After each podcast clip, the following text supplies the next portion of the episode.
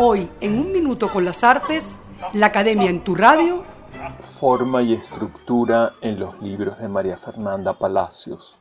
1. Los epígrafes. En los libros de ensayos de María Fernanda Palacios, siempre exigentes y seductores, resalta un rasgo textual que se reitera. Se trata del uso generoso y nunca superfluo del epígrafe como estrategia compositiva.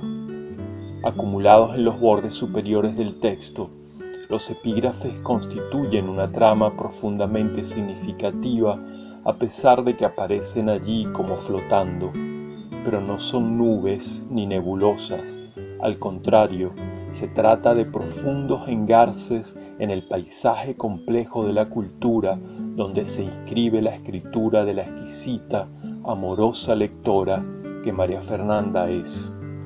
El conjunto de los epígrafes constituye, pues, una nervadura arquitectónica fundamental que sostiene el entramado de la bóveda de cada ensayo y a la vez contribuye, como soporte al mismo tiempo delicado y contundente, a la estabilidad general de toda la nave ramificada del libro, que de este modo no es reunión miscelánea de escenarios, sino congregación acompasada, orgánica, de las partes que componen su cuerpo de ideas e insinuaciones imaginarias, al mismo tiempo éticas, estéticas y políticas.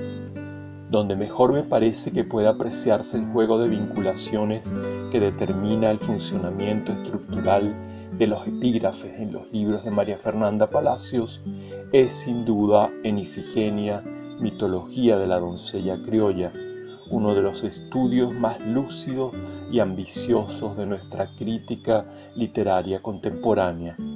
La trama periférica que bordea en rítmicos intervalos el cuerpo de este vasto y complejo ensayo constituye un auténtico mecanismo vertebral de sostén y de engranaje el epígrafe es, digamos, el gancho que afirma el texto en un texto más amplio, remache que liga el discurso de la autora con todos los discursos secretos o evidentes de los que se nutre, con los que dialoga.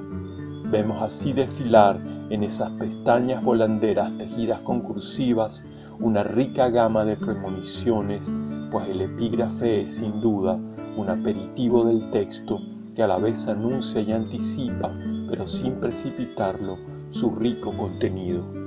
La abundante concurrencia de fragmentos del Esamalima que vemos aparecer a lo largo del texto, prendidos en lo alto, es un buen ejemplo de ello.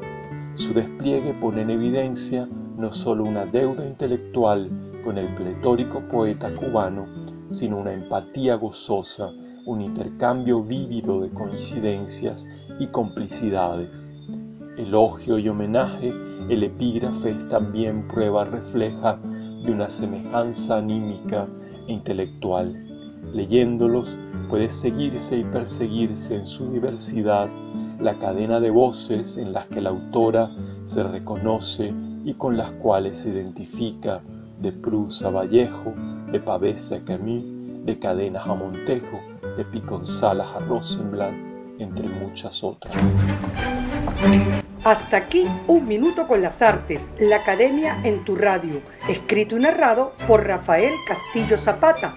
En la producción, Valentina Graciani. En la grabación, edición y montaje, Nelson Rojas y Raúl Sánchez.